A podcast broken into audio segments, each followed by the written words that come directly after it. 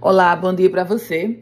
Terça-feira, 14 de novembro de 2023, chegamos com as primeiras notícias do dia.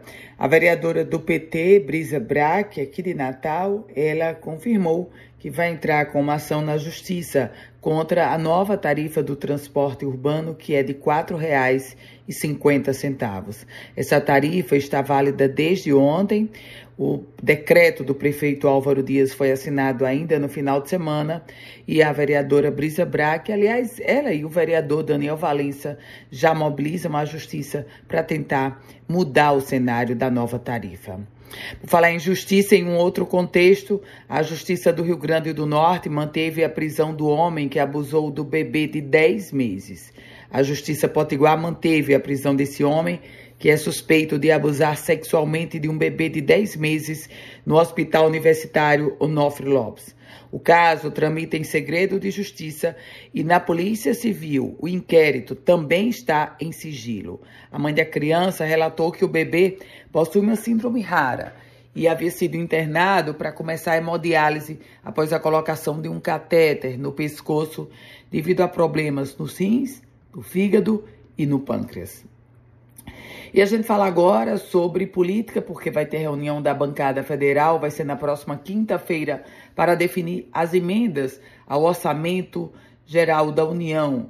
A lei orçamentária anual do governo federal começa a entrar em discussão e a bancada federal Potiguar vai definir quais serão as suas prioridades. Uma reunião marcada para a próxima quinta-feira.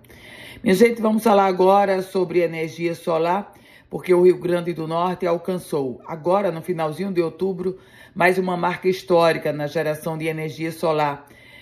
Segundo os dados do Observatório de Energia Solar, já são 52.873 sistemas instalados, espalhados pelos 167 municípios potiguares. No mesmo período, lá em 2022, nós tínhamos 37 mil. Isso quer dizer um aumento de quase 40%. Agora, a nossa pauta é sobre turismo, porque a Prefeitura de São Gonçalo da Amarante o prefeito Heraldo Paiva assinou a ordem de serviço para a Ponte dos Mártires. E a expectativa dele é que a visitação de turistas aumente 40% depois que essa obra estiver pronta. Natal alcançou a meta da campanha de vacinação antirrábica para este ano.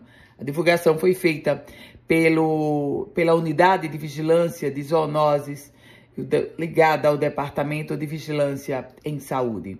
Tem gabarito, gabarito hoje do Enem.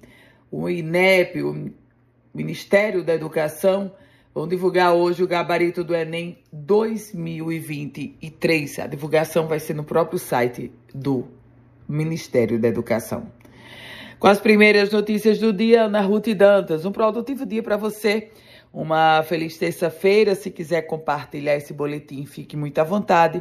E para começar a receber, envie uma mensagem no meu WhatsApp, que é o 987 16 8787.